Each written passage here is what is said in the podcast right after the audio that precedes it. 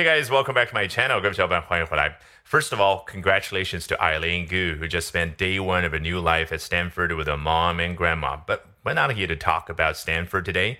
We're here to talk about how she got there or how she almost didn't get there. Remember that nightmare of yours where you have to rush all the way to the test center and when you arrive, you find it almost impossible to find that test room? Well, in a recent interview, Eileen told us that uh, she experienced every little bit of that nightmare, only worse in person in reality when she took her SAT in Geneva, Switzerland. And today we're going to take a look at that very interesting intro to this even more interesting interview of hers. 首先，恭喜谷爱凌刚刚在斯坦福校园和她的母亲和奶奶一道度过了开心愉快的开学第一天。那么，在最近的一次采访当中呢，谷爱凌透露说，啊，当年她参加 SAT，也就是美国高考啊，很有意思啊，是在瑞士的日内瓦参加的美国高考。她有着非常惨痛而滑稽的一段经历嘛，真的跟我们噩梦啊，就是我们做梦的时候啊，那个场景很像，那就是顶着滂沱大雨一路狂奔几里路，然后好不容易到了考场之后，发现我的天呐，考场太大了。然后呢，费了九牛二虎之力，一路气喘吁吁，终于找到了自己那间考试的教室的时候，感觉自己快不行了。那么我们今天呢，先来看一下啊，有一个人啊，当然是非常喜欢谷爱凌的这样的一个啊，算是一个美国人吧。那么他在一个网站当中就写了一段关于这一段访谈内容的英文文章，我们就来看一下这段文字，学到新鲜的英文表达。So here we go. Never even occurred to me that you could take the SATs in anywhere but America, but indeed it's a thing.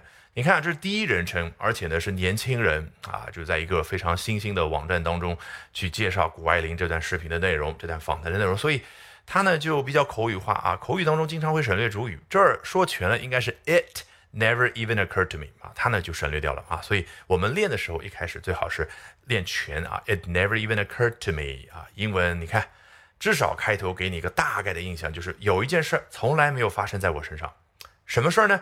英文有种抖包袱的感觉。接下来听我娓娓道来，That you could take the SATs in anywhere but America 啊，你能够在除了美国以外的其他地方，其他任何地方去参加美国高考啊，叫 SAT，好像全称是 Scholastic Assessment Test 啊，if I remember correctly。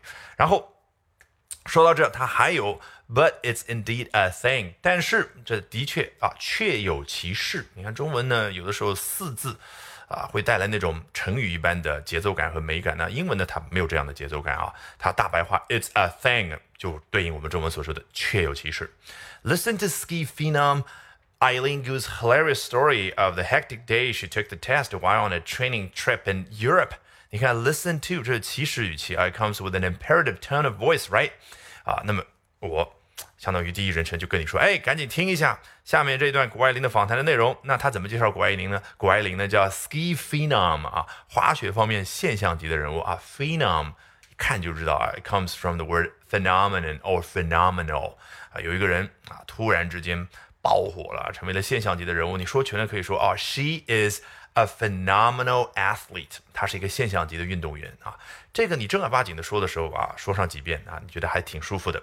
啊，表达了自己啊时刻的当时的想法，但是人就这样啊，你到了后面呢就想偷懒啊。我猜呢，美国人、英国人就这个样子发明了 phenom 这个词，他觉得我要说 she is a phenomenal athlete，it's quite a mouthful 啊，说上去好烦，算了，我直接就取 phenomenal 这个单词的前两个音节 phenom，就代表这是一个现象级的人物啊，所以就有了这个词。我们大胆猜测，好不好？所以他说，listen to ski phenom Eileen Gu's。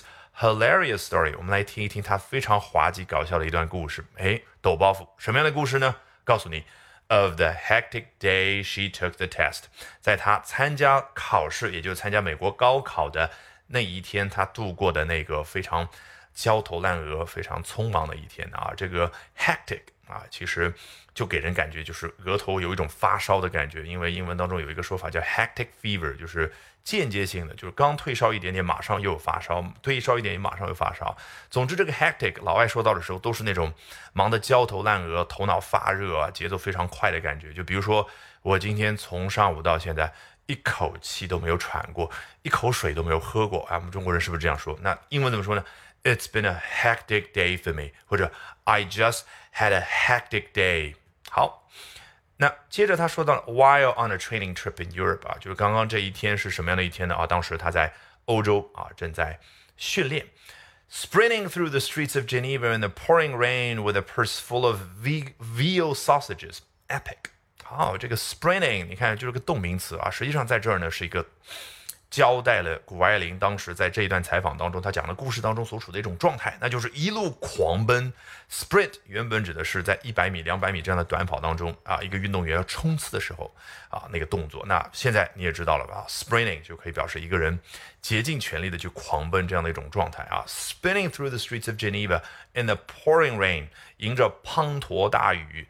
啊，在日内瓦的街头狂奔。哎，当时他身上还挎着一个包包，女生的包包呢，一般叫 purse。那中文呢，他用动词非常的精准啊，叫他当时挎着一只时尚包包。英文呢，它不需要说动词，英文它比较偷懒，它有的时候呢，就像一个粗线条的漫画般的语言一样的，它用一个 with 就告诉你，与此同时还有一个什么呢？with a purse。那完全有可能这一只包包是和谷爱凌一起。一起啊，在悬在空中当中往前飞。但是正常语境当中，人不会这样理解。在这个语境当中，你就理解这只包包挎在了谷爱凌的肩膀上，对不对？所以，with a purse full of veal sausages 啊，这个包包里面放的呢可是小牛肉肠啊。这个作者他同样觉得非常有意思，他说，epic。Epic 原本指的是史诗，比如说荷马史诗，用很长的一篇诗歌，哎，去讲述了当年，比如说特洛伊战争。所以呢，epic 给人感觉是非常宏大的场景。难怪，哎，如果有一部史诗巨片，你可以说 it's an epic film。那么这儿口语当中说 epic 什么样的一个意思呢？那就是 extremely impressive、extraordinary 啊，这种感觉。好，如果喜欢我讲各种有趣的英文知识，一定要记得关注我的微信公众号 Albert。英语研习社啊，Albert A L B E R T 啊，我多啰嗦一句，为什么呢？啊，除了能够啊有更多的一些资料和大家分享，更重要的是，接下来连续三晚，每晚的八点钟，我将通过免费直播公开课的形式和大家去分享，究竟怎么样能够通过啊这些时下的热点话题，高效的啊去啊提升自己的阅读水平的同时，提升自己的口语和听力水平啊，只需要关注我的微信公众号 Albert 英语研习社。